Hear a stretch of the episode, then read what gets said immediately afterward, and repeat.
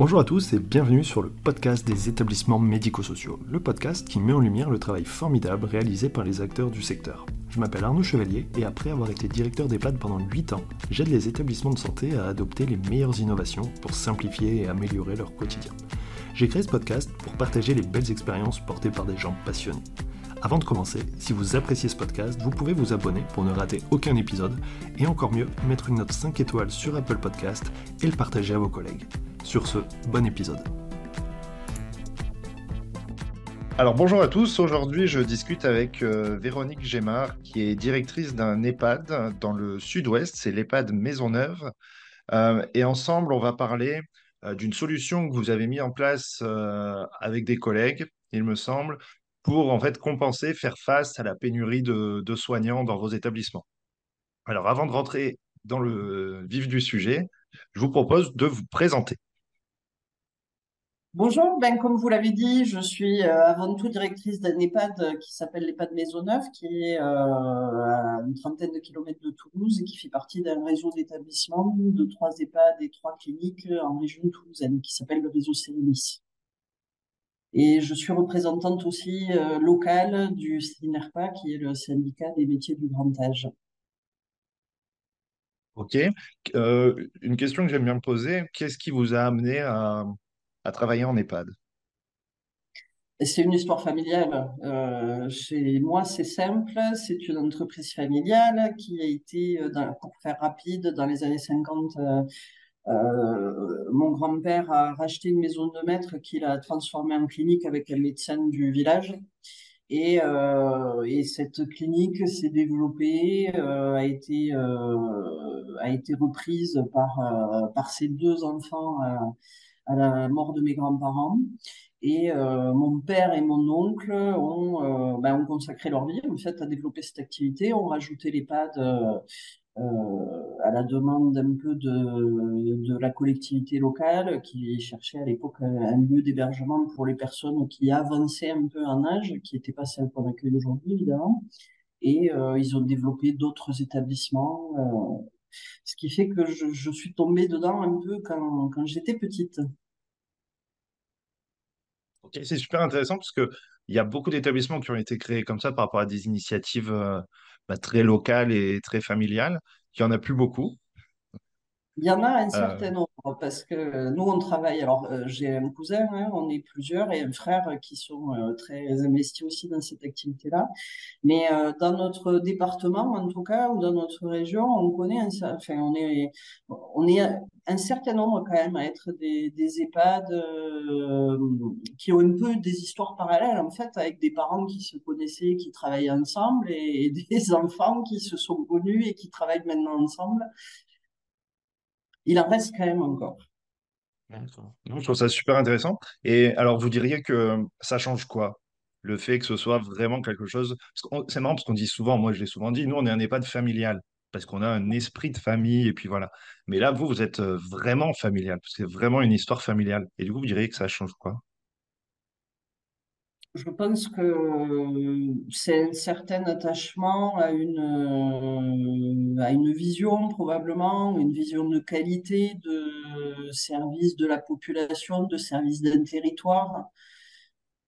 C'est enfin, peut-être un peu, mais ce qu'on retient, moi j'ai pas connu mes grands-parents en fait parce qu'ils sont morts avant que, bah, avant que j'arrive, mais euh, comme c'est une zone rurale, on a des résidents, euh, on reçoit beaucoup de résidents en fait qui les connaissaient, qui connaissaient la famille, enfin voilà, tout le monde se connaît et qui, qui racontent un peu. Euh, et je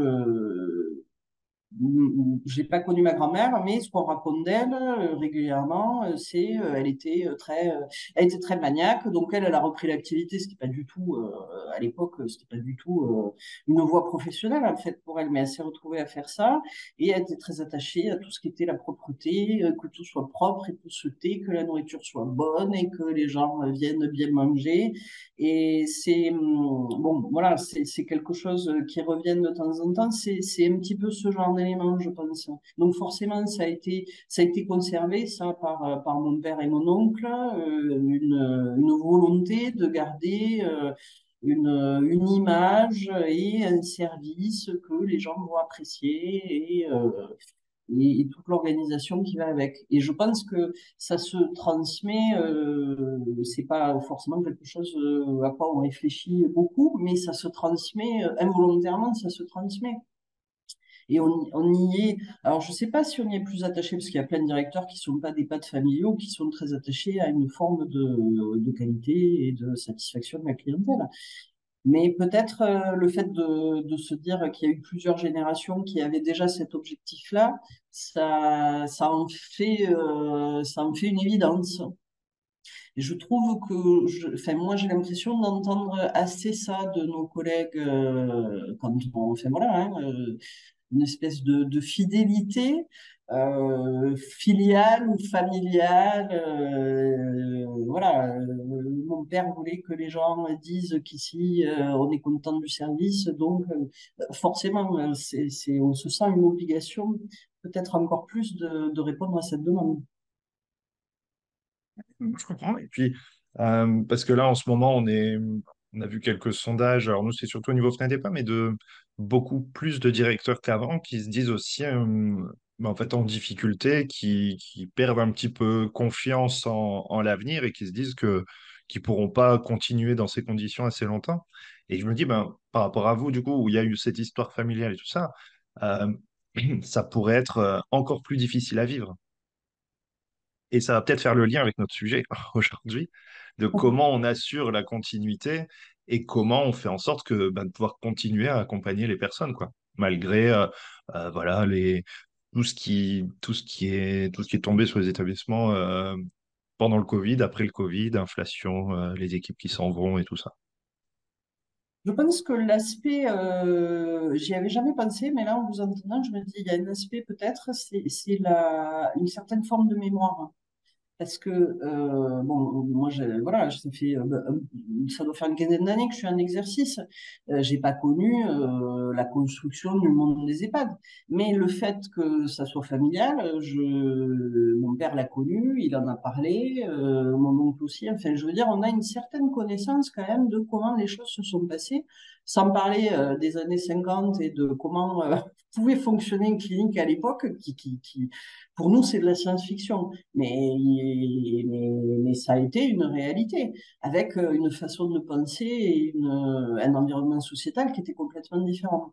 Et je pense euh, que ça, peut-être, ça nous permet d'avoir une, une vision plus large. C'est-à-dire qu'à une époque, euh, ben voilà, certains diplômes n'existaient pas, certaines normes n'existaient pas, les façons de faire étaient du, complètement différentes.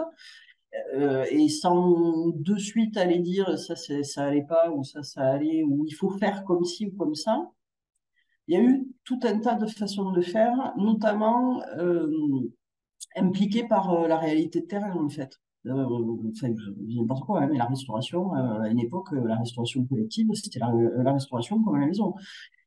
Et peut-être ça permet d'avoir une plus grande ouverture d'esprit pour imaginer que euh, ben, la règle s'est fabriquée au fil du temps, qu'elle a apporté euh, des améliorations et que les EHPAD se sont professionnalisés euh, pour, tout un tas d'aspects positifs, mais que ça reste une, c'est une voie qui a été prise et il y en a eu plein d'autres. Euh, et, il peut peut-être aussi y en avoir plein d'autres qui n'existent pas encore aujourd'hui, mais qui peuvent répondre aux besoins de aux besoins de, de terrain du moment. Quoi. C'est ouais. un aspect que je n'avais pas vu comme ça, mais, mais en le disant, c'est possible parce que les personnes avec qui euh, on a porté ce projet sont, euh, ben, pour une, euh, une directrice d'EHPAD familiale tout à fait euh, dans la même euh, tradition que la nôtre, et, euh, et une autre qui était euh, directrice euh, régionale de groupe, mais qui, euh, qui venait du même, de la même zone géographique que nous, en fait. Alors, je vais pas dire qui, qui, venait de la campagne, mais qui avait peut-être aussi une, un historique d'esprit pratique. Possible que ça ait joué. Alors, cette solution que vous avez trouvée ensemble, donc vous l'avez noté comme ça, c'est une solution actionnable immédiatement. On en a un peu parlé, potentiellement sous trois mois et qui va permettre de, contribuer, alors c'est pas un remède miracle hein, bien sûr, ça n'existe pas, mais quand même, à résoudre la pénurie de personnel soignant en EHPAD et à domicile, sujet qui touche tout le monde en ce moment et qui, euh, qui met aussi pas mal d'établissements en difficulté. Est-ce que vous pouvez nous en dire plus? Ben, Aujourd'hui, la pénurie de personnel, c'est euh, ce qui ressort en, problème numéro un des directeurs d'EHPAD, en tout cas dans notre région ou dans notre zone géographique. Je pense que maintenant c'est plus large. Toute la France. Hein. Euh, quand on parle au directeur, le premier problème c'est celui-là. Euh, alors peut-être on avait, peut-être on était en avance sur, sur ce problème-là, parce que nous, cette question, elle se pose depuis que moi j'ai démarré mon activité, c'est quelque chose qu'on a toujours connu. Euh, pas suffisamment de candidatures de soignants diplômés, pas d'aides-soignants, difficulté pour des infirmiers. C'était pas le cas dans, euh, c'était très inégal sur le territoire français pendant plusieurs années. Aujourd'hui, il semble que ça soit quand même assez généralisé pour que, ben, on se pose peut-être la question de régler ce problème-là ou de mettre tous les moyens pour régler ce problème-là, ce qui permettrait d'en dénouer d'autres certainement euh, qui en découlent. Euh, alors, je ne sais pas par quel bout le prendre. Nous, c'est une question qu'on s'est posée euh, depuis toujours parce qu'on était, on a été concernés depuis toujours, mais on était euh, un certain nombre dans notre département et on a, je pense qu'on a vraiment commencé à travailler la question autour de 2008-2009 où on a euh, essayer de, de, faire peut-être comprendre que, que cette question-là était essentielle et qu'il fallait y trouver une solution.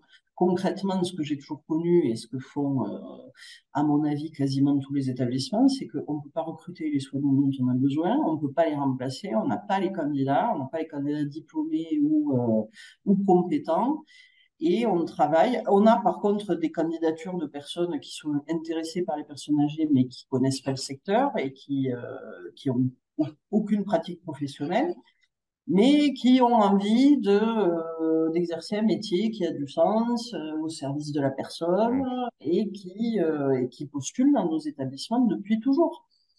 Et ces personnes-là, pris par l'urgence de remplacer vite, d'avoir personne, euh, on, les, on les prend très rapidement, on les forme très rapidement en interne sur deux jours avant qu'ils prennent leur poste parce que c'est très compliqué de faire beaucoup mieux. si tout va bien. On va, va pas se mentir, si tout va bien. Parce que des fois, on a prévu les deux jours, mais en fait, euh, tout de suite, il faut, faut y aller. Quoi. Voilà, c'est vrai. C'est vrai qu'il y a le cas où il en manque trois ou quatre, on n'a personne, et la personne qui vient de doubler, ben, euh, on n'a pas vraiment d'autre choix que de, de faire, euh, de, de, la mettre en poste et puis d'essayer de, de, pallier pour la rassurer et pour lui donner des bases du métier, mais, mais c'est pas en deux jours qu'on peut former une soignante. Donc ça, c'est la solution, je, je, pense, la, seule solution qui reste aux établissements, en fait, hein, pas d'autre choix que de faire comme ça. C'est pas satisfaisant pour les établissements, puisque évidemment, c'est pas comme ça qu'on souhaite travailler, et c'est pas satisfaisant pour euh, pour les personnes qui découvrent le secteur. Quand elles arrivent, enfin bon, voilà, c'est pas découvrir tout un métier dans des conditions où il manque du monde, euh, en étant formé par des gens qui, euh, si tout va bien, qui ont le temps et qui le font très bien, mais si, comme euh, effectivement, hein, comme vous dites, si on n'a pas le temps ou si ou s'il y en a beaucoup à former, ben, on a plus ou moins de patience et de savoir-faire. C'est c'est ni rassurant ni satisfaisant pour le nouveau salarié. Et, ça puis, Non, pardon. puis je dirais aussi, on perd beaucoup de gens qui ont envie de venir travailler et puis finalement qui se retrouvent dans des conditions, bah, des mauvaises conditions d'accueil et les premiers jours et qui du coup prennent peur et s'en vont. Et on perd aussi du coup les, les gens qui sont pas encore diplômés, mais qui ont cette motivation parce qu'ils arrivent dans un environnement trop compliqué où on n'a pas le temps de bien les accompagner, de bien les accueillir. Et ça, c'est aussi catastrophique parce qu'à la fois, il manque des gens diplômés, mais on fait fuir ceux qui pourraient nous, nous rejoindre.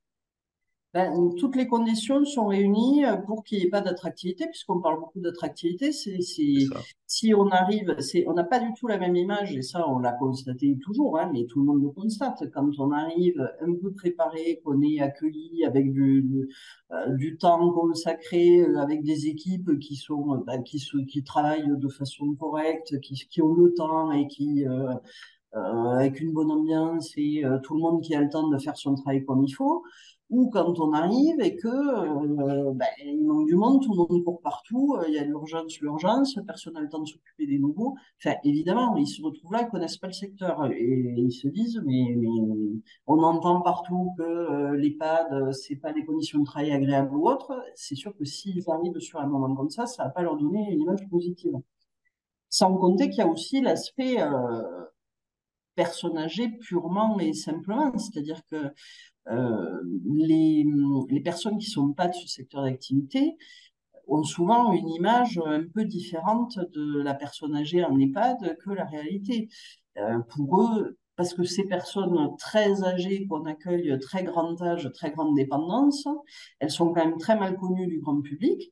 Et, on a des gens qui arrivent en se disant, moi je travaille avec les personnes âgées, ils pensent un peu à leurs grands-parents euh, qui étaient plutôt en forme quand on leur dit et qu'on leur explique, euh, mais nous, c'est pas tout ce profil-là qu'on accueille, c'est quand même des gens qui sont très, très âgés, qui ont tous plus de 90 ans, qui sont très dépendants, qui sont très Alzheimer, qui sont très déficients. Ben, il y a certaines personnes, elles sont pas, sont pas du tout préparées. Donc euh, le choc peut être aussi, euh, elles ont la volonté et, ça les intéresse, mais la préparation est pas bonne, quoi. Bien sûr. Et donc, vous, le, principe, donc, ça a été de monter en fait un système de, formation avec, euh, avec des partenariats, de nombreux partenariats. Vous n'avez pas fait ça dans votre coin, mais vous l'avez vraiment fait ensemble pour justement former ces personnes qui viennent vous solliciter, qui ont envie de travailler, mais qui en fait n'y ils connaissent pas encore grand-chose. Il manquait un échelon, il manquait un échelon en fait, puisque on a des voilà, on a toujours eu des gens qui sont arrivés dans le métier, qui, qui ont commencé sans formation et sans compétences de base, qui ont découvert, pour certains euh, qui avaient déjà l'envie, mais d'autres qui ne l'avaient pas forcément, qui ont découvert un métier qu'ils connaissaient pas du tout et qui ont trouvé beaucoup de richesse, mais qui ont dû, euh, enfin, faire leur apprentissage sur le terrain avec de la formation interne, euh, avec beaucoup de temps passé et dans les conditions qu'on a dit qui sont pas idéales, mais, mais qui ont quand même aimé le métier et qui ont découvert que c'était un métier qui, qui leur correspondait tout à fait et qui ont fait leur carrière là-dedans. Et pour un certain nombre qui euh, qui ont jamais fait de diplôme par la suite pour diverses raisons, mais qui figurent parmi les meilleurs soignants qu'on peut avoir dans nos établissements et des gens, euh, enfin voilà, sur des vieux établissements, on sait très bien qu'il y a des gens, euh, ils sont arrivés par hasard euh, parce que il y avait un peu que ça sur le territoire, et puis ça leur a plu et ils sont devenus excellents dans leur pratique. Après, le, la marche qui, qui manquait, c'est euh, tout le monde ne va pas, tous ces gens-là qui se disent j'aimerais bien avoir un métier qui a du sens et m'occuper des personnes âgées, ils vont pas aller à l'école d'aide-soignante directement euh, parce que euh, c'est pas un métier qu'ils connaissent, parce qu'ils savent pas, pour certains, ils savent même pas que ça existe, et puis pour diverses raisons, voilà, ça, ça commence pas forcément par là.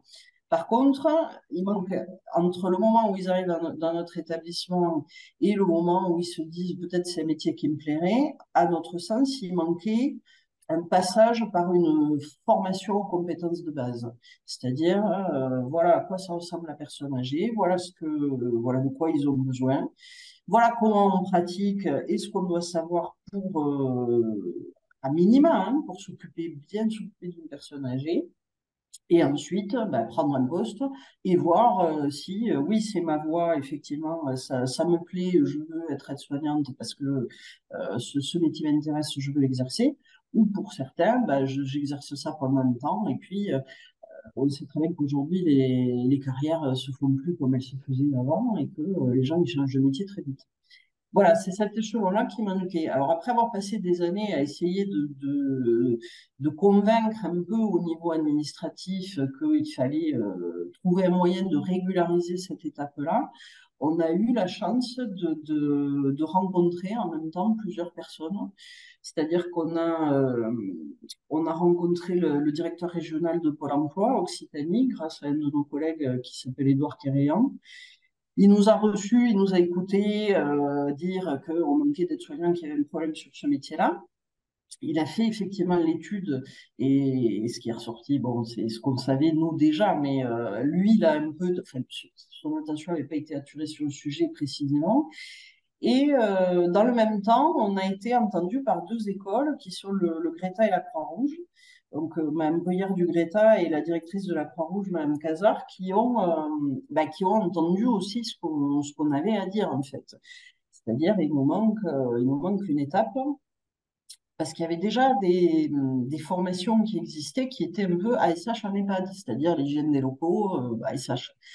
Et ils nous ont entendus quand on a dit, mais ça, c'est pas vraiment le plus urgent, en fait. Ce dont on a besoin, c'est euh, des gens qui arrivent, qui, qui savent faire de l'aide à la toilette, qui connaissent les règles d'hygiène de base, qui savent la manutention et qui peuvent être en poste sans risque. Parce qu'en parlant de conditions de travail, alors je ne sais pas s'il faut faire l'aparté, mais l'aspect conditions de travail et risque professionnel dans ce métier-là, il a, aussi une grande importance. Parce qu'on constate on a constaté à un moment qu'on avait quand même un certain nombre d'accidents de travail qui arrivaient à des nouveaux, à des moments de manutention de la personne, aide au transfert ou autre, et ces nouveaux, même s'ils avaient un peu de formation interne, ils ne maîtrisaient pas forcément, on ne pouvait pas peut-être l'analyser à ce point-là, mais en tout cas, ce qu'on constatait, c'est que les nouveaux qui avaient le moins de formation, ben, ils étaient quand même nombreux à avoir des accidents de travail quand on analysait tout l'ensemble. Donc, il y avait aussi cette question-là qui était importante. Et, euh, et ça a démarré un peu comme ça, avec une volonté des écoles de dire, OK, de quoi vous avez besoin, on va s'adapter ce qui n'était pas rien parce que toutes les années précédentes, euh, ben, on nous disait ben, il faut qu'ils fassent être soignants, ces gens-là, il faut qu'ils fassent être soignants. Et nous, ben oui, mais ils ne font pas. Soit à une époque, on ne pouvait pas rentrer à l'école, soit après. Bon, les choses ont changé, effectivement, mais les gens n'étaient euh, pas plus diplômés ou il n'y avait pas plus de diplômés à recruter de toute façon.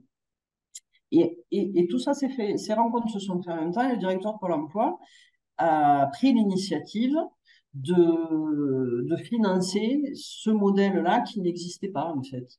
Euh, c'est-à-dire que ces agences, sur certains points du territoire de l'Occitanie, mettent en place un recrutement de demandeurs d'emploi, que Pôle emploi finance la formation et avec un engagement des établissements de recruter en sortie de formation les, les postulants. Et j'insiste ah. un peu sur cet aspect-là parce que c'est grâce au, courage, en fait, euh, de, ces personnes qui ont dérogé aux règles établies ou qui, ont, qui se sont dit, bah, essayons quelque chose qui n'existe pas encore ou qui n'est pas encadré par un dispositif administratif, qu'on a pu le tester sur le terrain. Parce que ça a démarré comme une expérimentation. Euh, et puis, euh, le, voilà, avec la, la question, ben, on verra si ça marche. Si ça apporte rien, eh ben, on laisse tomber. Si ça apporte quelque chose, ça, montrera qu'effectivement, il y a un besoin et que ça peut peut-être se développer. J'avais une question, c'est est-ce que c'est Pôle emploi qui sélectionne ou qui va voir euh, bah, par rapport aux des demandeurs d'emploi qui ont un projet d'aller en EHPAD et puis peut-être vous les orienter? Ou est-ce que c'est vous qui orientez des personnes que, qui vous ont sollicité et, qui, et pour lesquels, du coup, vous jugez que ce serait intéressant qu'ils aient un petit bagage en plus euh, assez rapidement Les deux. Les deux, et les promotions étaient, euh, euh, sont mixtes en fait, c'est-à-dire 70%, parce qu'on a aussi la question de, de former les gens qui sont déjà en poste dans nos établissements. Parce que certains ont fini par acquérir toutes les compétences, parce que l'expérience a fait que, et la formation interne euh, ou externe, hein, les, les, formations euh, tout au long de la carrière ont fait qu'ils ont atteint ces compétences-là, mais il y a aussi des personnes qui, qui, qui en ont encore besoin. Donc, euh, les groupes sont 70% euh, de demandeurs d'emploi, 30% de personnes qui sont déjà en CDI, en EHPAD, les faisant fonction. Oui, ok. C'est sûr que c'est toute cette question des faisant fonction et, d'avoir une formation aussi plus, plus structurée, parce que là, c'est trois mois, c'est un volume horaire qui est quand même très conséquent. C'est pas juste, ben voilà, vous allez faire une formation hygiène des locaux et puis ça, même si c'est une semaine, euh, en fait, on n'a pas, voilà, il n'y a pas forcément cette acculturation euh, et puis cette vision globale du fonctionnement des établissements, de la sécurité qu'il peut y avoir, tant pour euh, les professionnels que pour les résidents. Ce qu'on a fait, c'est que, enfin, euh, on a fait un peu la liste en prenant la base du référentiel d'aide-soignant en enlevant tout ce qui est euh, tout ce qui concernait pas la personne âgée, parce que dans le diplôme d'aide-soignant, il y a tout un tas d'aspects qui qui seront pas utilisés en EHPAD ou pas euh, exploités. Euh. Et on a par contre ajouté les spécificités liées à la personne âgée dont on a besoin. qui figurent pas forcément non plus dans le diplôme d'aide-soignant. C'est-à-dire ben, toutes les spécificités, les chutes, les contentions, la nutrition, la fin de vie, le relationnel avec les familles, qui est quand même un peu de plus spécifique en EHPAD, et euh, toutes les approches, l'aspect approche non médicamenteuse, c'est-à-dire humanitude, validation, euh, carpe diem, Montessori, l'influence de toutes ces techniques-là, dont on expérimente que euh, les établissements en retirent des méthodes qui, qui, qui bon, c'est beaucoup dire, mais qui changent la vie des soignants et la vie des résidents. Alors ça, c'est variable selon les établissements, mais nous, on est assez convaincus euh, que, ces méthodes-là, elles donnent des outils aux soignants, elles leur permettent de voir les choses autrement et de, renforcer encore la qualité. Mais c'est pas des aspects qui sont encore développés dans les formations de Donc on a fait un peu ce, ce, cette réflexion-là et les écoles qui ont été très à l'écoute ont adapté le référentiel dans ce sens-là. La base du métier d'aide-soignante sur la technique et sur le soin et sur tout ce qui est hygiène, toilette, euh, bon, transmission, euh, relations et autres, et quand même les aspects spécifiques que, que, que généralement les aides-soignants diplômés apprennent quand ils viennent travailler dans les EHPAD, qu'ils ne connaissaient pas forcément vraiment avoir une équipe formée aux, aux vraiment caractéristiques de l'EHPAD. Alors, vous, sur votre établissement. Et juste pour euh, le nombre d'heures, en fait, c'est vrai que ça s'est fait, euh, c'est parce que on a démarré cette, expérimentation que c'est de, devenu trois mois, parce que l'administration pour l'emploi, je ne saurais plus redire euh, comment ça se traduisait, mais leur carcan administratif, si je puis dire, nécessitait une formation d'un certain nombre d'heures pour pouvoir rentrer dans le dispositif qu'ils appellent POEC et être être pris en charge, euh, être un dispositif pour l'emploi en fait. Donc on a adapté aussi le nombre d'heures, c'était pas un choix au départ, mais on a adapté le nombre d'heures pour que ça rentre dans ce dispositif-là. Oui, après, ce qui est intéressant, on en a parlé, c'est que du coup, c'est de la formation, mais c'est surtout à la fin une certification, ce qui est aussi intéressant pour, euh, pour les équipes, pour valoriser aussi le, le temps passé et, C'est une formation qui a été inscrite au RNCP, donc qui lui donne une reconnaissance, euh, parce que la difficile question, c'est que pendant toutes ces années où on a euh, répété et rabâché qu'il fallait former des gens pour venir travailler dans les EHPAD, au lieu de, euh, recruter des, gens qui travaillent en supermarché ou dans le vêtement et qui veulent se reconvertir et de les mettre en poste sans sommation, si je puis dire, à chaque fois qu'on a répété ça, on nous a dit, mais on ne peut pas faire de la sous-formation. Ce que vous voulez faire, c'est de la sous-formation d'aide-soignant, c'est euh, dégrader le métier d'aide-soignant. voilà. On a toujours eu ce retour-là de toutes les administrations et même d'un certain nombre de professionnels. Or, euh, nous, on ne le voit pas comme ça. Nous, on voit euh, la première marche d'accès au métier du soin et donner les compétences de base à quelqu'un qui a envie d'exercer un métier au service de la personne âgée pour qu'elle soit en sécurité, pour qu'elle soit dans de bonnes conditions et pour que le résident soit aussi dans de bonnes conditions au départ. Voilà. Euh, donc, qui est une étape. Hein. C'est pas de la sous-formation, c'est une formation qui est pensée. Alors justement, le fait d'avoir eu ce partenariat avec les écoles, ça, ça a permis. Nous, on avait développé des petits programmes de formation entre nous, avec des formateurs internes, hein, médecins locaux, euh, infirmières, enfin bon, euh, voilà, c'est un peu ce qu'on faisait à l'époque. Euh, on n'est plus, on n'est plus du tout sous cette forme-là. C'est un référentiel qui a été, euh, qui est dispensé par des professionnels euh, et pour certains qui font aussi la formation expérience. Donc là, c'est pas, les compétences ne sont pas aussi développées que sur la formation aide-soignante, ça c'est sûr. Mais par contre, ce sont de très bonnes compétences. Et, ça, on a pu l'expérimenter sur le terrain en voyant que les gens qui ont fait, évidemment, qui sont pas aides-soignants diplômés après trois mois de formation, et quand ils arrivent dans nos établissements, euh, en n'ayant pas d'expérience de la profession auparavant, ils ont quand même toutes les connaissances qu'il leur faut pour démarrer dans de bonnes conditions. Pour, eux, pour nous, pour les résidents et même pour les familles. Et après, ben, évidemment, l'expérience fait qu'ils euh, s'améliorent euh, au fur et à mesure et qu'il y, y a, toujours une base d'amélioration. Une partie fait d'ailleurs ou la VAE ou va en formation pour faire le diplôme d'aide-soignant, parce que ça reste la référence et, on n'a jamais pensé qu'il fallait remplacer pour l'instant le diplôme d'aide-soignant. Mais par contre, euh, de façon pratico-pratique, ça permet un accès euh, bien plus sécurisé. Ça, c'est les retours qu'on a des personnes qui, bah, qui, sont arrivés dans le système avec ce parcours-là, c'est quand même pas du tout le même ressenti que ceux qui sont arrivés, puisqu'on fait facilement la comparaison, que ceux qui sont arrivés, euh, qui disaient bah, ça m'intéresse, euh, ok, venez demain et puis euh, on vous expliquera comment il faut faire. C'est pas du tout le même ressenti. Après, par contre, une précision, c'est que Pôle emploi fait les réunions d'information, les écoles expliquent en quoi ça consiste et euh, ils font la sélection des demandeurs d'emploi. Mais par contre, pour entrer dans le dispositif, c'est obligatoire de faire deux semaines de mise en situation professionnelle.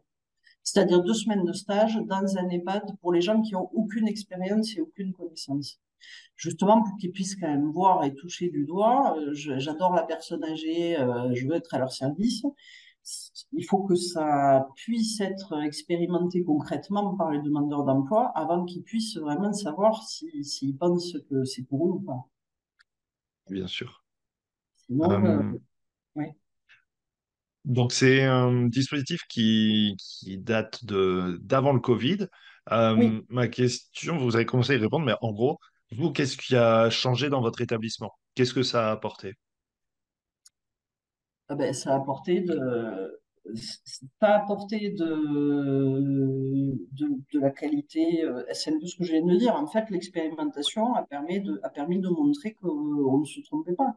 Les gens qui ont été formés ont été très contents de la formation, que ce soit des CDI, on a formé des CDI qui ont été très contents d'avoir euh, ben, le complément qui leur manquait aussi des fois, parce que sur certaines choses, ils savaient ce qu'il fallait faire, mais ils savaient pas forcément pourquoi. Ils savaient pas. Euh, il leur manquait euh, des, des, mailles à la chaîne en fait. Donc ils ont été contents de pouvoir rattraper certains wagons. Et pour ceux qui étaient demandeurs d'emploi, ça a permis, ça a permis de les conforter dans leur projet et d'obtenir un CDI aussi directement pour certains et de et de leur faire prendre un poste de façon. c'est-à-dire que c'est des gens qu'on recrute Bien sûr qu'il faut. Euh, alors, pour une partie, ils sont déjà venus en stage parce que ce qu'on n'a pas dit, c'est que dans cette formation, il y a quand même des périodes de stage. Donc, c'est des gens qui étaient déjà venus en stage, donc qui avaient commencé, qui se familiarisaient avec l'établissement et avec euh, les méthodes, et qui sont arrivés comme des vrais professionnels en fait. Quand ils sont, quand ils ont pris leur poste au premier jour, on les a fait doubler alors, parce qu'on le fait pour n'importe quelle euh, catégorie de métier. Mais après, ils ont pris leur poste, et ils savaient ce qu'il fallait faire, aucune question ne s'est posée à part de l'accompagnement, euh, comme on le ferait pour euh, n'importe quel soignant diplômé. Ce qui n'est pas du tout le même accompagnement que quelqu'un qui ne connaît pas le métier et qu'il faut encadrer plus, plus, plus pendant euh, beaucoup plus longtemps. Les, taux de satisfaction sont très élevés, en fait. Les, taux de certification sont très élevés. D'abord, la plupart des demandeurs d'emploi, on était à 94% sur les, derniers qui ont été évalués. Donc, les demandeurs d'emploi finissent la formation, obtiennent la certification et, euh, pour une bonne partie, restent dans leur poste.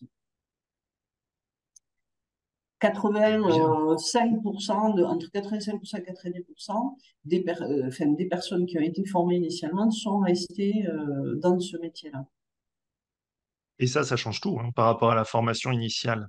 Parce qu'en ce moment, mon sentiment, c'est qu'on galère un petit peu là-dessus, que ce soit infirmier, aide-soignant, entre Parcoursup et puis, euh, et puis la réalité du terrain des stages, où les gens se disent, bah, en fait, en fait non, c'est pas pour moi. Et c'est là où on se retrouve encore plus en difficulté. Euh, est-ce que pour vous, le, ben vous, est-ce que vous avez encore du coup des difficultés à recruter ou est-ce que le dispositif il permet justement de, de, de, pourvoir au moins tous les postes quoi? Je parle pas des ah. remplacements, dernière minute, l'absentéisme et tout ça, mais. Euh. Non, parce qu'il faudrait, euh, il y a une question numérique là-dedans. Il faudrait en former beaucoup plus. Les, ce qu'on a, on a formé, alors on a formé, euh, les écoles ont formé à peu près 500 personnes, un peu plus de 700 personnes depuis 2019, mais surtout que l'Occitanie, dans tout un tas de villes. Qui est une très très grande région. Euh, voilà. Euh, mais en, 2019, juste avant qu'on démarre, il manquait 3000 aides-soignants sur toute la région. Ça, c'était avant le Covid. On n'a pas réévalué parce qu'on a, on a, fait ce comptage-là pendant des années avec des estimations combien il en manque pour essayer de faire comprendre que euh, numériquement, il n'y a pas assez d'aides-soignants et euh, même si on augmente un peu les quotas, on en forme de toute façon pas suffisamment pour euh, répondre aux besoins. D'autant plus avec ce que vous dites, c'est qu'on sait très bien maintenant qu'il y a beaucoup de soignants qui quittent le métier euh, rapidement après le diplôme, deux, trois ans après être diplômé, quand c'est pas directement en sortant de l'école, euh, énormément de soignants sont déjà partis faire votre métier. Donc, euh, il y, a, une question d'effet numérique. Il faudrait former en masse, enfin, ça c'est ce qu'on a toujours pensé, mais il faudrait former en masse. Il faudrait que ce, type de dispositif soit déployé en masse sur une région pour pouvoir absorber euh, tous ces postes qui sont pas pourvus et qu'on puisse peut-être repartir sur une base où on alimente euh, au fur et à mesure. Euh. Mais là, aujourd'hui, il faut, d'abord pallier tous ces postes manquants et, c'est plutôt l'inverse qui se passe, c'est qu'il y a de plus en plus de postes non pourvus et la formation, bah, elle, comble une infime partie pour l'instant. Puis c'est un cercle vicieux, il vous manque quelqu'un dans l'équipe, donc en fait ça démobilise, ça démotive des gens qui, voilà, qui travaillent, qui, qui sont là, de voir qu'il manque toujours du monde et que même les anciens s'en vont et qu'on n'arrive pas à remplacer, il y a un cercle vicieux. Alors c'est vrai que c'est un bon moyen aussi d'enrayer en, en intégrant des nouvelles personnes et en faisant en sorte que ça se passe bien, qu'elles aient envie de rester, qu'elles ne soient pas en difficulté. Puis vous l'avez dit aussi, tant qu'à faire, euh, qu'il n'y ait pas d'accident, quoi accident de travail, qu'elles se blessent pas, parce que c'est un moyen, enfin, c'est encore quelque chose qui fait qu'on les perd et, c'est terrible, quoi. Disons que ça, satisfait tout le monde, parce que c'est vrai qu'on parle, les gens qui prennent leur poste, ben, ils sont contents parce qu'ils ont les connaissances qu'il faut, ils commencent à travailler, ça se passe dans de bonnes conditions. Mais les équipes en poste aussi, ça change tout pour elles parce que les équipes en poste, pour qui il manque du monde, avoir sans arrêt des nouveaux à former et une partie de l'équipe qui n'est pas au point, en fait, et qui, euh, qui apprend au fur et à mesure, c'est extrêmement lourd. Donc, eux aussi euh, nous disent, mais euh, quand on voit quelqu'un arriver qui, qui, a déjà toutes les compétences de base qu'il faut, ça change tout. Il sait déjà travailler, donc il suffit de lui dire un peu quelques subtilités, puis après, on va, voilà, chaque établissement a sa façon de faire, sa Habitué à l'organisation. Mmh. C'est bien plus confortable. Et, en fait, ce que demandent les soignants, et là où on a une certaine incompréhension sur le fait que ce soit si long et si difficile de déployer, de, de valider enfin ce type de dispositif, c'est que les soignants demandent, demandent ça. Ils veulent quoi? Ils veulent une bonne organisation, une équipe complète et suffisante pour que chacun puisse avoir ses tâches à faire et avoir le temps de les faire correctement et euh, que tout le monde aille avoir l'impression que tout le monde va dans le même sens et que ça correspond à leurs valeurs et à ce qu'ils souhaitent euh, apporter puisqu'il faut il faut ce métier-là. Enfin voilà, hein, euh, la plupart de nos soignants, ils, ont des raisons de faire ce métier-là. Ils le font pas par hasard, ils, parce qu'ils veulent le faire bien, parce qu'ils veulent que la qualité soit là pour les personnes âgées. Ils veulent être contents de leur travail.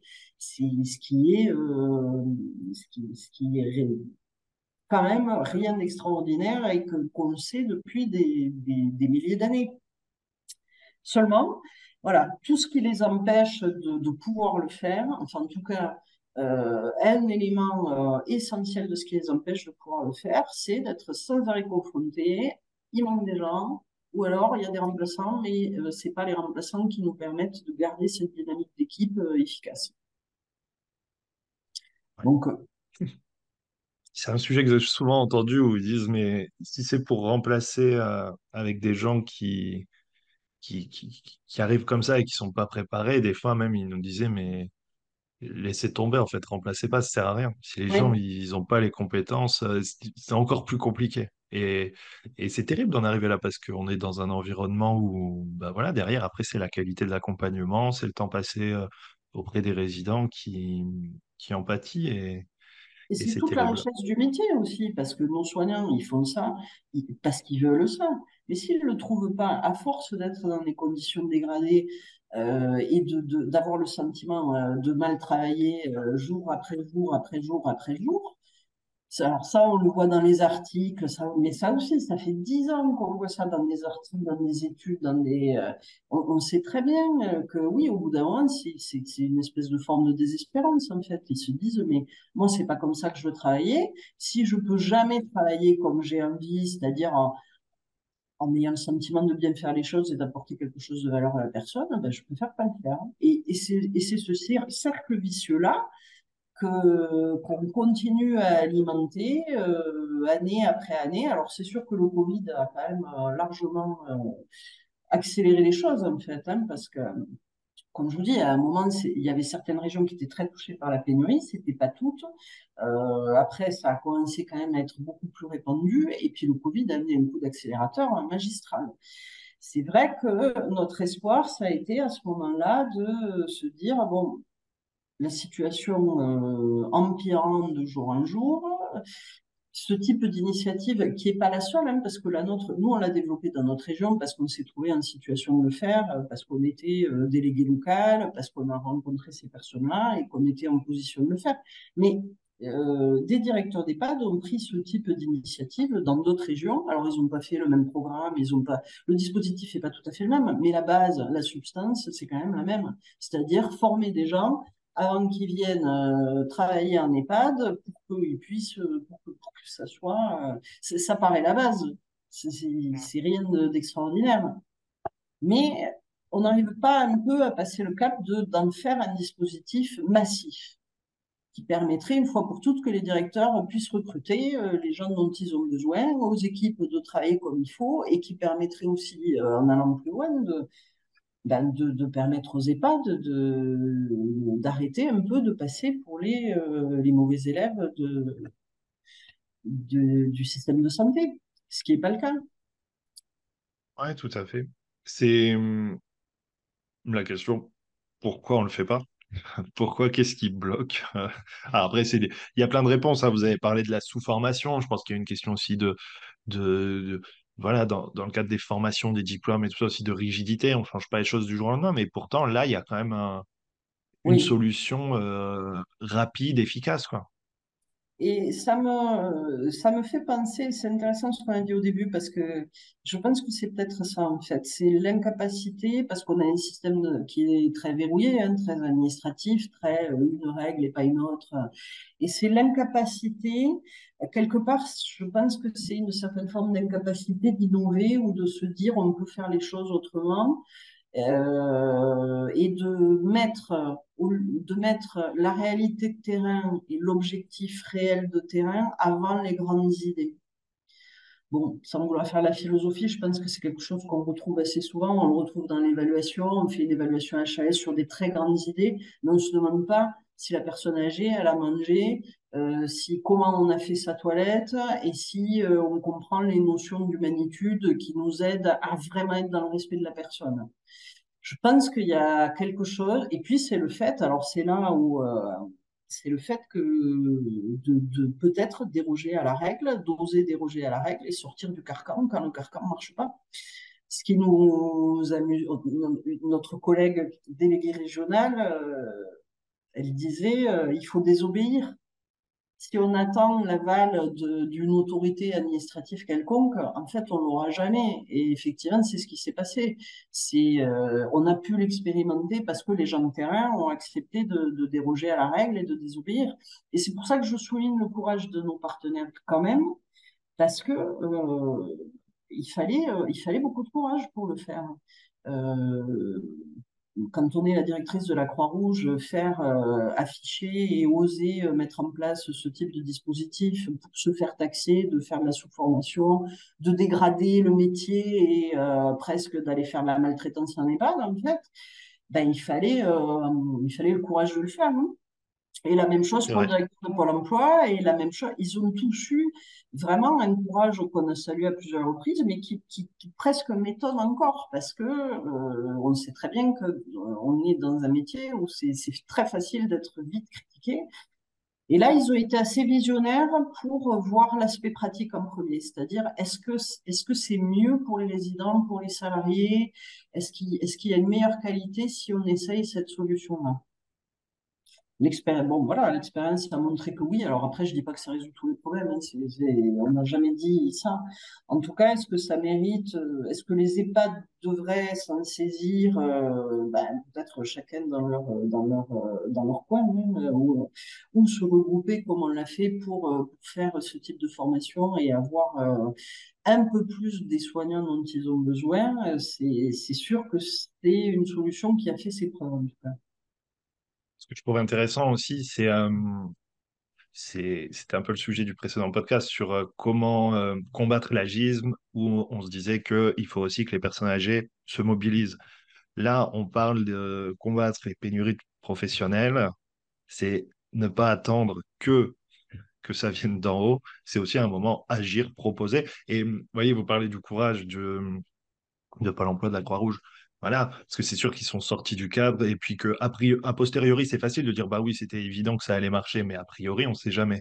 Euh, mais Oui. c'est aussi partie d'une initiative euh, terrain et puis voilà, la capacité, c'est un sujet que je trouve super intéressant, mais la capacité de se parler entre établissements et de se dire voilà, on a un problème, on se parle, on va chercher des partenaires, on discute. Et tout ça aussi, c'est bah, du temps, c'est de l'énergie et mais c'est important de le faire et on voit que bah, à la fin, ça peut être euh, très intéressant parce que en fait, si vous avez euh, permis la formation de 500 personnes en plus, euh, c'est pas négligeable. Donc, euh, ça permet de rester quand même un petit peu optimiste. C'est vrai. On trouve toujours que c'est jamais assez. Mais non, mais après, euh, c'est vrai qu'on est, on est assez.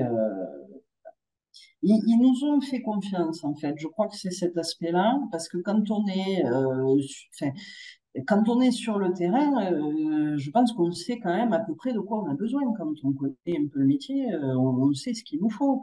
Et c'est peut-être ça euh, qui manque un peu, c'est inverser un peu le dispositif, c'est-à-dire de quoi on a besoin le matin à 7 heures dans un établissement et dans la chambre du résident.